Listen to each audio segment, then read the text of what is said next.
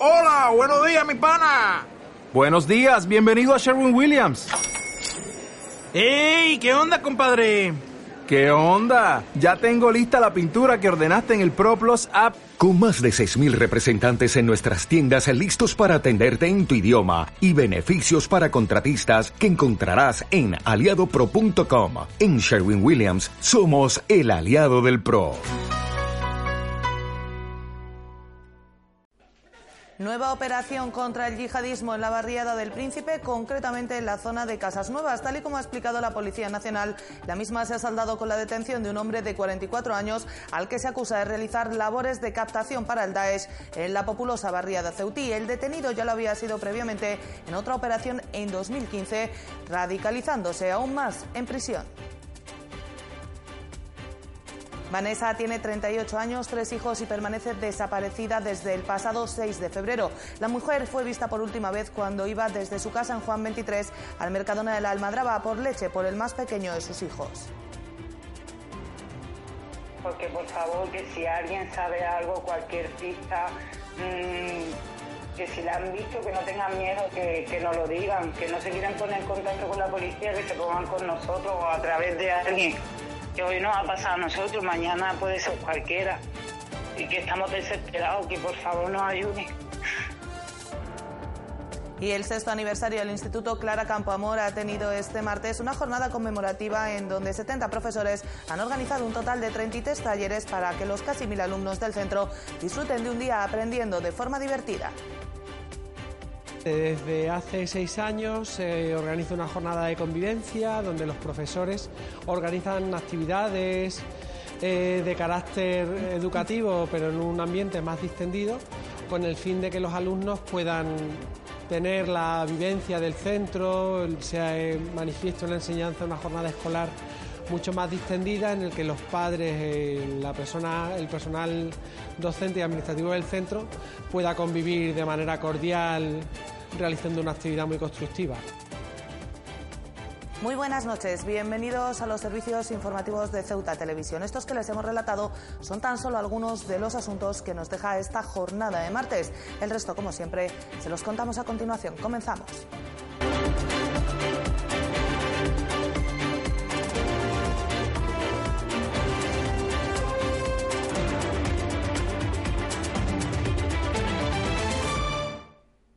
La Policía Nacional ha detenido este martes a un hombre en el Príncipe acusado de adoctrinar a jóvenes en el ideario salafista. Según fuentes policiales, ha sido radicalizado en prisión. Cuentan con un historial delictivo especialmente violento y multireincidente y quedó en libertad a finales de 2018. Ahora realizaba su labor de captación a favor de Daesh y amenazaba a los que no cumplían con el rigorismo salafista, en especial a las mujeres. Su peligrosidad radicaba en su fácil acceso a armas de fuego que ya había empleado en otras ocasiones bendiciones.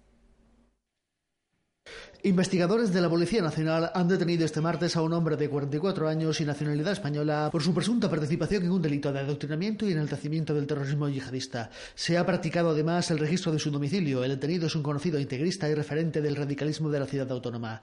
Con un amplio perfil delincuencial, ingresó en prisión en 2001 por otros delitos y se radicalizó al entrar en contacto con internos afines al ideario islamista radical. Desde entonces se ha llevado a cabo labores de adoctrinamiento y captación dentro y fuera de la prisión en su paso intermitente por diferentes diferentes cárceles españolas.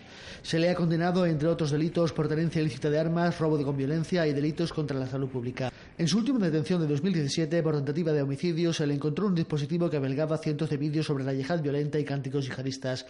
Este material le servía para su autoadoctrinamiento y a su vez lo compartía a terceros como herramienta al servicio del aparato propagandístico de Daesh. Durante sus periodos de encarcelamiento se aprovechaba de los presos sin recursos económicos a los que ofrecía dinero si se dejaban barba, leía en el coral y cumplía sus órdenes. La precariedad en la que vivían muchos reclusos era para el detenido el canto de cultivo idóneo para la captación de adeptos a su causa. Tras quedar en libertad en diciembre del año pasado y regresar a su ciudad de origen, los investigadores han constatado que el detenido continuó sus labores de autoadoctrinamiento, captación y entrenamiento entrenamiento para el combate, tanto para él como para otros individuos, en su mayoría jóvenes, a los que buscaba integrar en la organización terrorista Daesh. La agresividad en los delitos cometidos por el detenido se ha ido incrementando a medida que aumentaban sus periodos en centros penitenciarios. Esta operación que han realizado investigadores de la Comisaría General de Información de la Policía Nacional, en colaboración con la Brigada Provincial de Información de Ceuta, ha contado con la colaboración de Europol y la Secretaría General de Instituciones Penitenciarias. La investigación se ha desarrollado bajo la supervisión del Juzgado Central de Instrucción número 1 y la coordinación de la Fiscalía de la Audiencia Nacional. Cambiamos de asunto porque Andrés Martín Garrido ha tomado posesión a mediodía de este martes como nuevo jefe superior de la Policía Nacional en Ceuta, un cargo que ha asegurado que es todo un honor y un reto que exige dedicación absoluta. Martín Garrido ha sentado durante su intervención algunas de las bases sobre las que ejercerá su cargo desde la sensatez y haciendo especial hincapié en satisfacer la necesidad de seguridad de los ciudadanos. El nuevo jefe superior ha tenido además atendido además, perdón, la mano a los sindicatos, indicando que siempre estará dispuesto a escuchar su reivindicaciones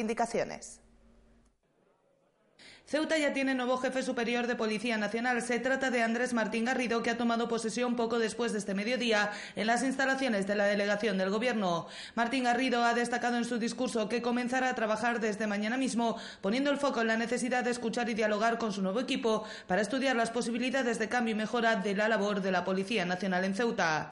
Desde mañana mismo, sin demora, comenzaré a trabajar, dando inicio a una intensa jornada llena de reuniones de trabajo, de visitas institucionales, análisis de documentación y, por supuesto, escucha y diálogo, con los que a partir de ahora serán mis colaboradores más inmediatos, con el fin de poder hacer una primera valoración de la situación, estudiando las posibilidades de cambio o de mejora, así como las necesidades y problemas del que a partir de ahora será mi nuevo ámbito de responsabilidad policial. Martín Garrido ha mostrado su compromiso absoluto con el trabajo, destacando que ser jefe superior de policía en Ceuta es un gran honor, pero también un reto que exige una dedicación absoluta. Es todo un honor, que asumo con enorme ilusión y sentido de la responsabilidad. Soy consciente que el puesto que ahora ocupo representa un reto y exige una dedicación absoluta. El nuevo jefe superior ha sentado además las bases del que será su periodo al frente del cuerpo policial en la ciudad, trabajando desde la sensatez, ha explicado, y poniendo el foco tanto en cuestiones como el terrorismo, la inmigración ilegal o el crimen organizado, como en la seguridad ciudadana y la cercanía, algo que los ceutíes reclaman. A las asociaciones de vecinos, de empresarios, de comerciantes y a las entidades ciudadanas y sociales de cualquier índole saben que tendrán para mí siempre la puerta abierta. Ellos son los primeros que perciben las necesidades de seguridad y a ellos, a los ciudadanos, van dirigidos nuestro esfuerzo y nuestro trabajo. No ha dejado pasar tampoco la oportunidad de tender la mano a los sindicatos, a los que se ha mostrado dispuesto a escuchar, abriendo vías de diálogo. En este proyecto desempeñan un importante papel nuestros sindicatos, como representantes de los policías y agentes mediadores con el mando. Les ofrezco diálogo, como siempre he hecho. En mí tenéis un interlocutor dispuesto a escuchar siempre vuestras demandas teniéndola en cuenta y dándole el cauce necesario. La encargada de cerrar el acto ha sido la delegada del Gobierno, que se ha mostrado convencida de que con el trabajo de todos se lograrán alcanzar los objetivos marcados. Y tras las dimisiones en cascada de este lunes, el martes ha sido una jornada de tomas de posesión, mientras Juan Bravo se convertía en nuevo consejero de la Junta de Andalucía, Kisi Chandiramani tomaba posesión como diputada por Ceuta. Entre tanto, el Gobierno de la ciudad cuenta con un nuevo consejero de Hacienda. Se trata de Alberto Gaitán. Juan Bravo ya es consejero de la Junta de Andalucía. Tras el anuncio de su renuncia al escaño en el Congreso por Ceuta, el exdiputado ha tomado esta misma mañana posesión como nuevo miembro del Gobierno andaluz de Juan Manuel Moreno Bonilla. Bravo, que ha asumido sus funciones minutos antes de la reunión del Consejo de Gobierno, ha afirmado sentirse muy ilusionado por su nueva responsabilidad y a la vez sobre los futuros presupuestos de la Junta de Andalucía, que Moreno Bonilla pretende que estén listos antes de finales del mes de mayo. Entre tanto, en Madrid, Kisi Chandiramani tomaba posesión como nueva diputada por Ceuta, convirtiéndose en la primera mujer en representar a Ceuta en el Congreso, así como en la primera hindú en la Cámara Baja, volviendo a poner de relieve la multiculturalidad de Ceuta. El puesto que dejaba vacante Chandiramani este lunes también tiene ya nuevo dueño. Alberto Gaitán será el nuevo consejero de Hacienda de la ciudad autónoma, encargándose de este área hasta las próximas elecciones autonómicas para las que quedan apenas cuatro meses. El diputado de Ciudadanos, Javier Varga, cree que fuera de Ceuta se valoran mejor algunas cosas que la propia ciudad en referencia a la toma de posesión de Juan Bravo como nuevo consejero de Hacienda. Varga ha felicitado a Bravo y ha calificado de carambolas la cascada de nombramientos. que la consejera de Hacienda del gobierno del señor Vivas termine en el Congreso, pues simplemente se debe a que alguien le ha puesto como sustituta en la lista electoral correspondiente. En cuanto a que el diputado de Ceuta, el señor Juan Bravo, haya sido nombrado, propuesto y nombrado eh, para consejero de Hacienda, yo eh, quiero felicitarle, desearle suerte y la única reflexión que me hago es si igual aquí no valoramos lo que en otros sitios sí que se valora.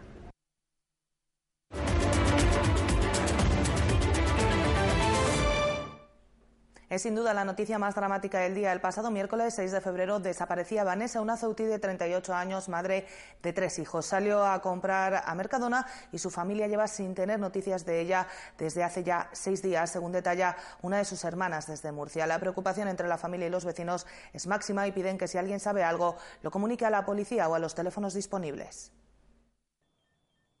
La familia define como un infierno estos seis días que llevan sin tener noticias de Vanessa, sin saber nada de ella ni tener ninguna pista desde que se la vio por última vez cuando se dirigía al Mercadona el pasado miércoles 6 de febrero. Pues esto es un infierno, hijo. Esto es un sin vivir. Él no sabe nada, él no tiene ninguna pista. estamos volviendo locos.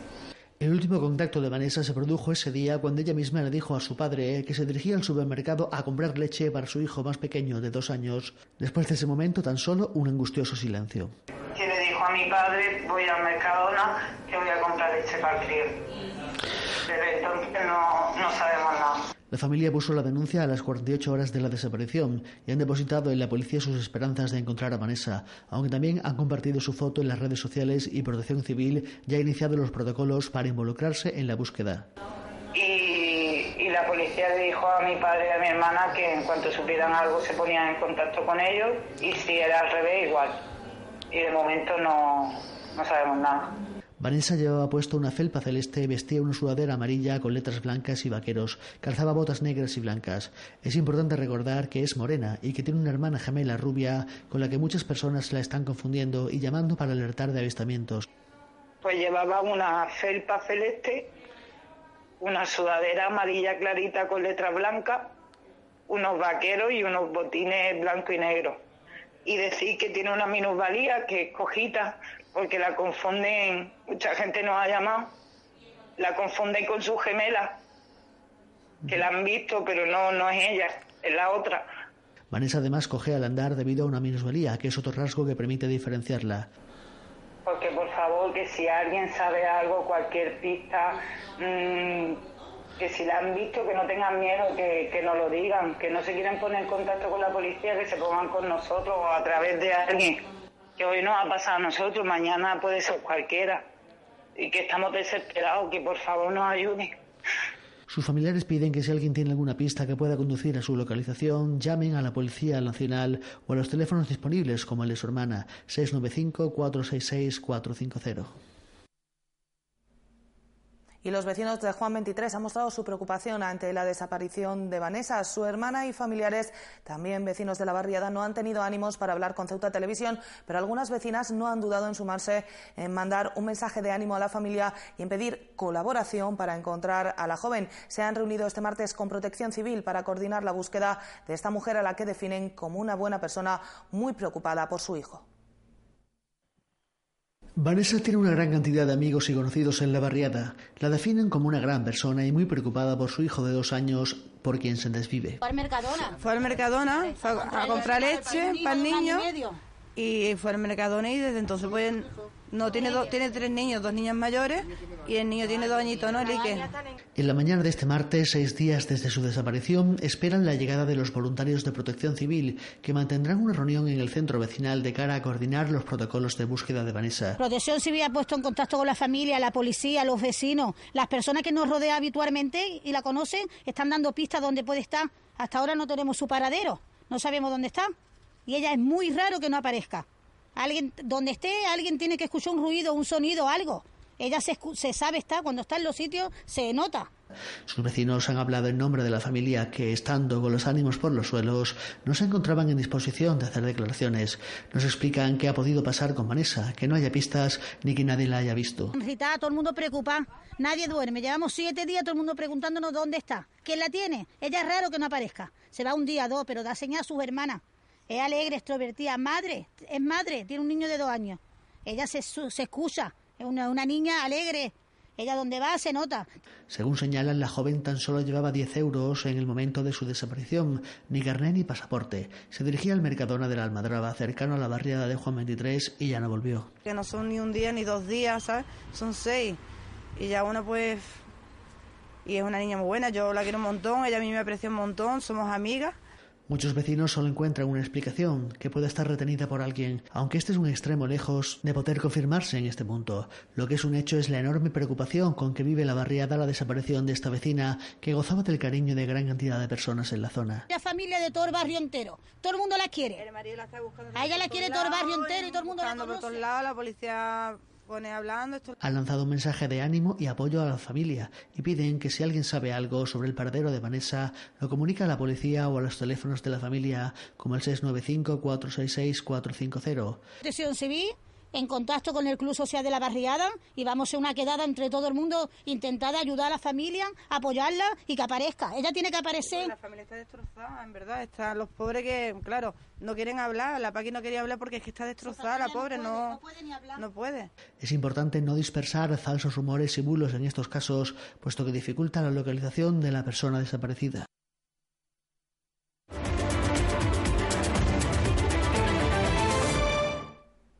Tras el paso de Ceuta por la Feria de Proveedores de Servicios para el e-Gaming de Londres, la pasada semana ha llegado el momento de hacer un balance sosegado de lo logrado por la ciudad en esta cita mundial. Un balance que supera con muchos las expectativas iniciales y que sitúa a Ceuta como una de las grandes revelaciones de la cita, tanto que días después de haber culminado siguen siendo muchas las empresas que contactan con la ciudad para conocer su oferta. Así lo ha explicado el gerente de Servicios Tributarios, Enrique Reyes, que ha cifrado además en un centenar los puestos de trabajo que la actividad del e-Gaming puede generar en este año.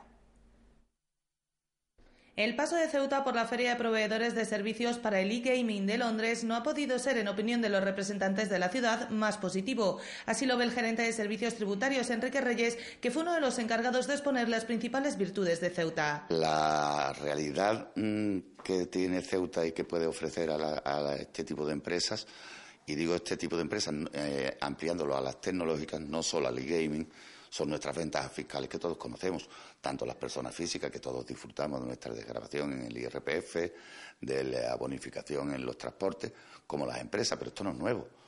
Las empresas en Ceuta gozan de unas ventajas fiscales que tal vez no hayamos eh, sabido transmitir al mundo hasta ahora, que digamos es una especie de efecto dominó que ha tenido el e-gaming con respecto a las demás empresas del sector.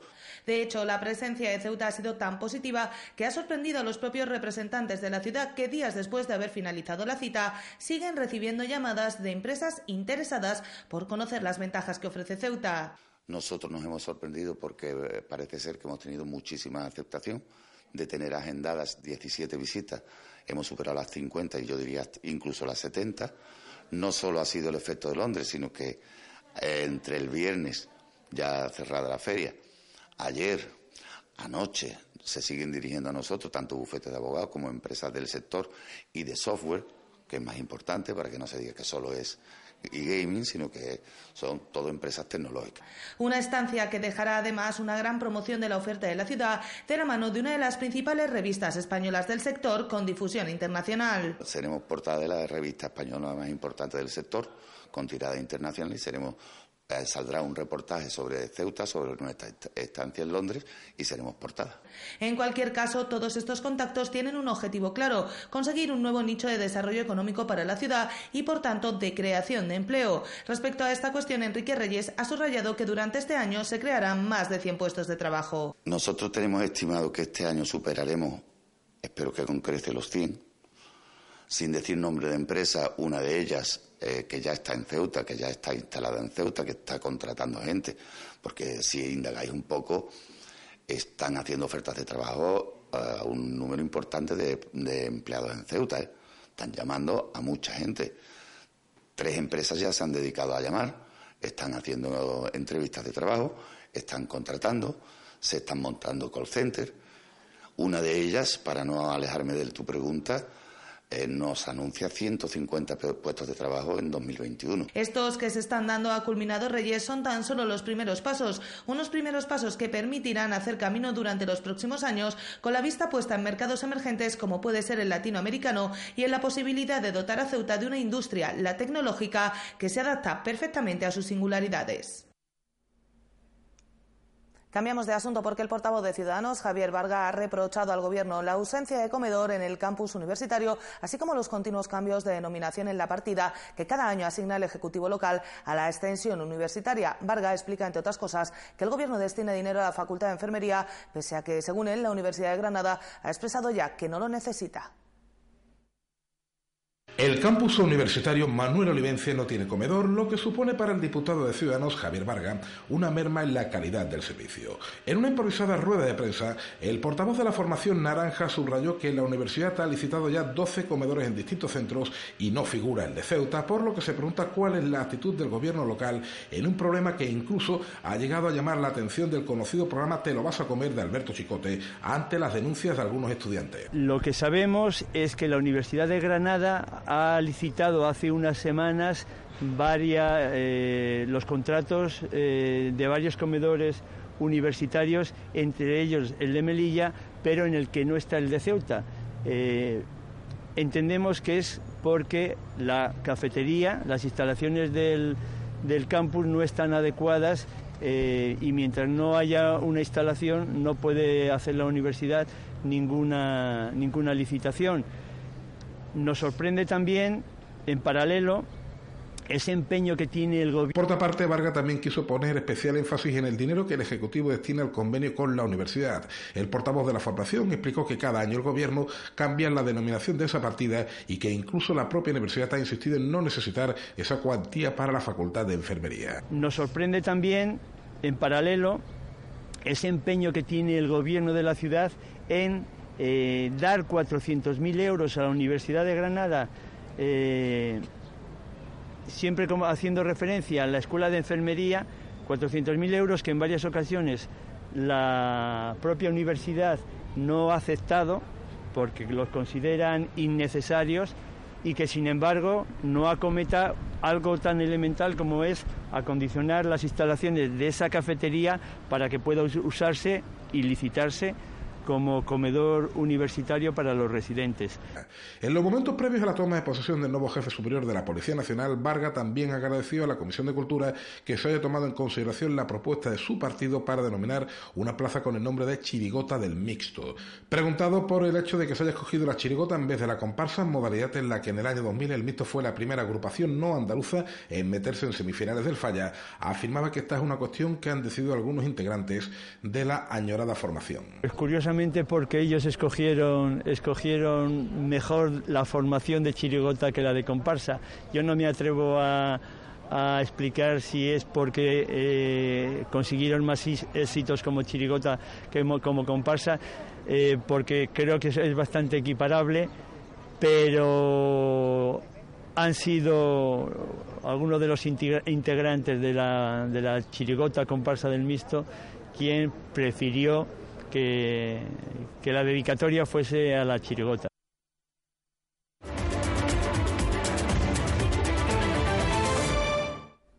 La entrada de la delegación del Gobierno se ha convertido en la sede del minuto de silencio en memoria de la última víctima de la violencia machista, una mujer asesinada en Planes, Alicante, el pasado sábado. A la cita, junto al equipo de la delegación del Gobierno, han acudido representantes del PSOE, Caballas, MDC y Ciudadanos.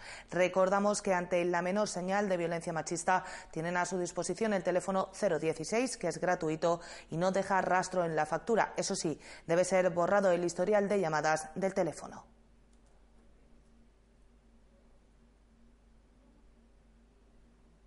La carrera de la mujer en su edición de 2019 ha sido presentada en la mañana de este martes en el Palacio Autonómico. Las inscripciones pueden realizarse ya en las de la Asociación Española contra el Cáncer y la Asociación de Mujeres Mastectomizadas, destinatarias una vez más de lo recaudado en un evento que tendrá lugar el 10 de marzo con el lema A por todas.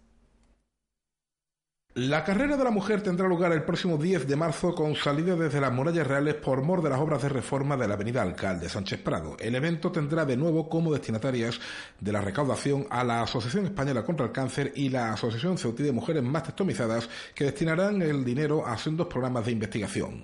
El proceso de inscripción se inicia mañana. En un primer momento se va a iniciar en las dos en la, en de las asociaciones, en ACMUMA, en la calle Teniente Olmo y en la ICC en la calle Independencia número 5. en horario de mañana, eh, de momento, en las asociaciones.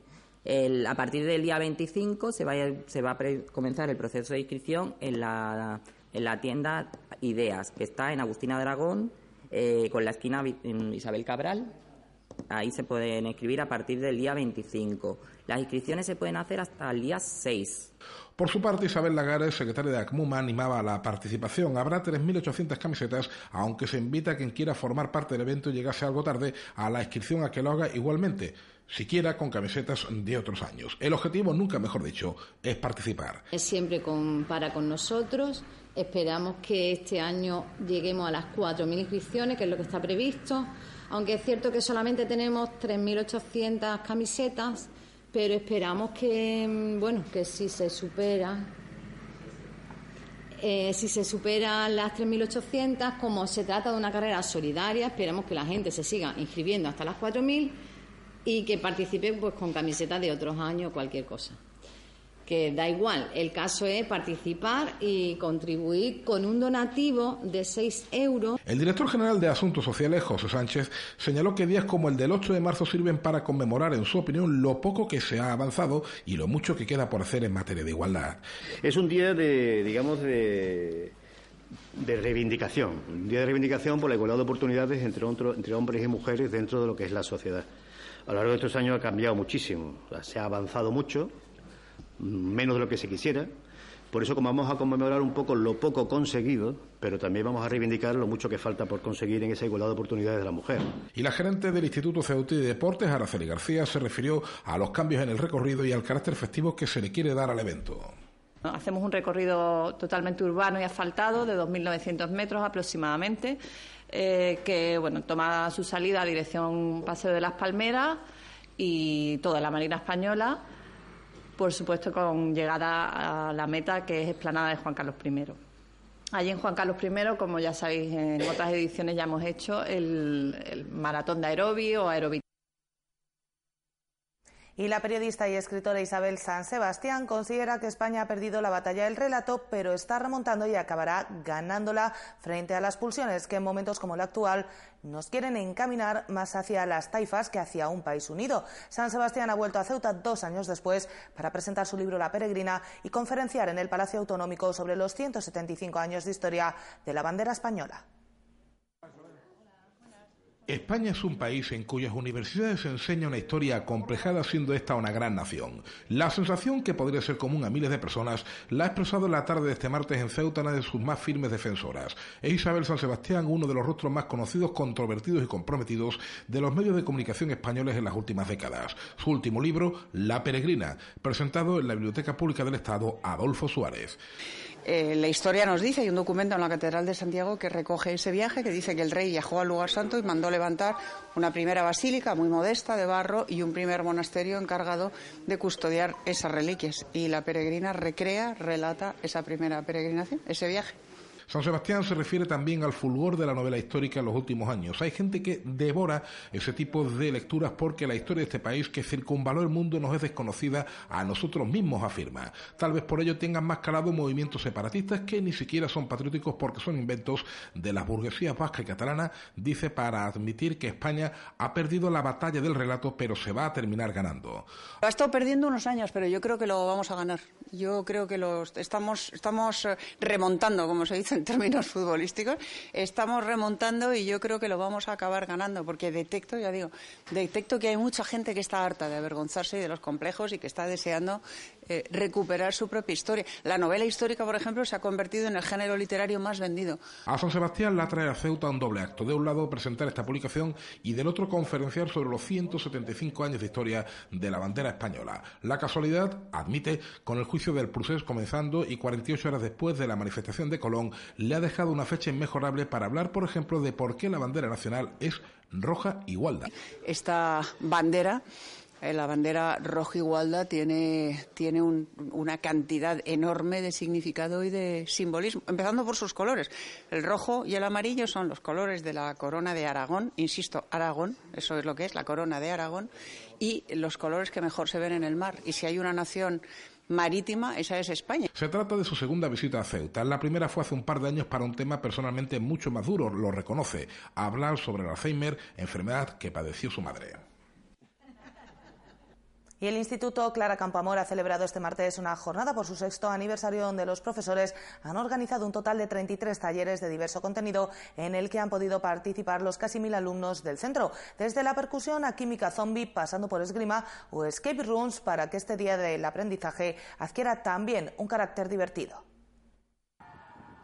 El Instituto Clara Campoamor ha celebrado este 12 de febrero su sexto aniversario con una jornada dedicada al aprendizaje lúdico en el que casi 70 profesores han preparado desinteresadamente 33 talleres. Desde hace seis años se organiza una jornada de convivencia donde los profesores organizan actividades eh, de carácter educativo pero en un ambiente más distendido con el fin de que los alumnos puedan tener la vivencia del centro, se manifiesta en la enseñanza una jornada escolar mucho más distendida en el que los padres, la persona, el personal docente y administrativo del centro pueda convivir de manera cordial realizando una actividad muy constructiva. La temática de los talleres es muy variada, abarcando el dibujo, la robótica, la esgrima, los juegos de rol, la literatura o la química.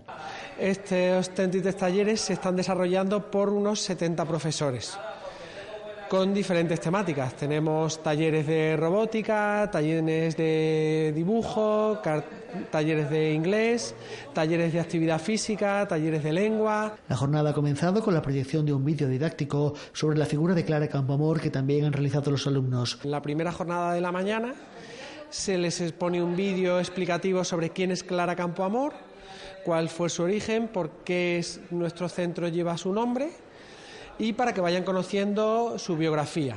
Ese vídeo es realizado por los alumnos de primero de bachillerato a cargo del del profesor Oscar Marín, que fue el que realizó ese montaje, así como otro vídeo singular en el que se analizan y se describen todos los proyectos que estamos llevando a cabo. A lo largo de la mañana, cada uno de los grupos ha pasado por cuatro talleres diferentes, por ejemplo el de percusión, donde han aprendido ritmos con diferentes instrumentos, o el de risoterapia, donde valiéndose de instrumentos como globos han aprendido el poder curativo de la risa. En el taller de Breaking Bad, también conocido como química zombie, han aprendido química de forma diferente. Breaking Bad también nos gusta llamarlo química zombie porque como veis estamos un poquito de forma temática disfrazados de zombies.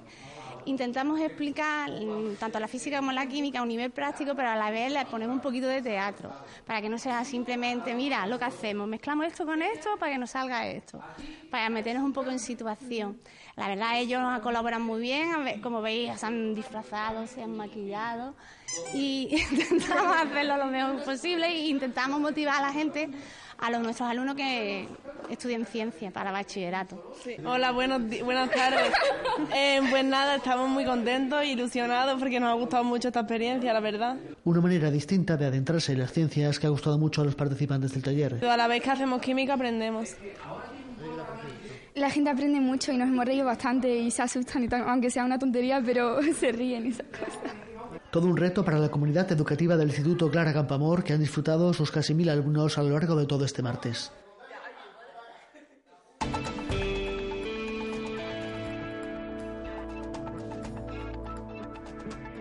Vamos ya con la información del tiempo para la jornada de este miércoles, que será muy similar a la de hoy. Cielos cubiertos, con brumas y sin descartar precipitaciones débiles y ocasionales.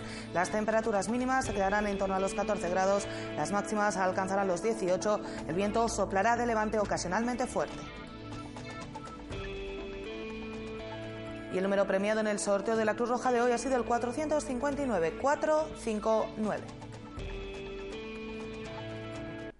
Nosotros nos vamos ya, no sin antes recordarles que pueden seguir toda la actualidad de la ciudad en nuestros perfiles, en las redes sociales, Facebook y Twitter, en nuestros podcasts y, como no, aquí en www.ceutatv.com. Hasta mañana. Adiós.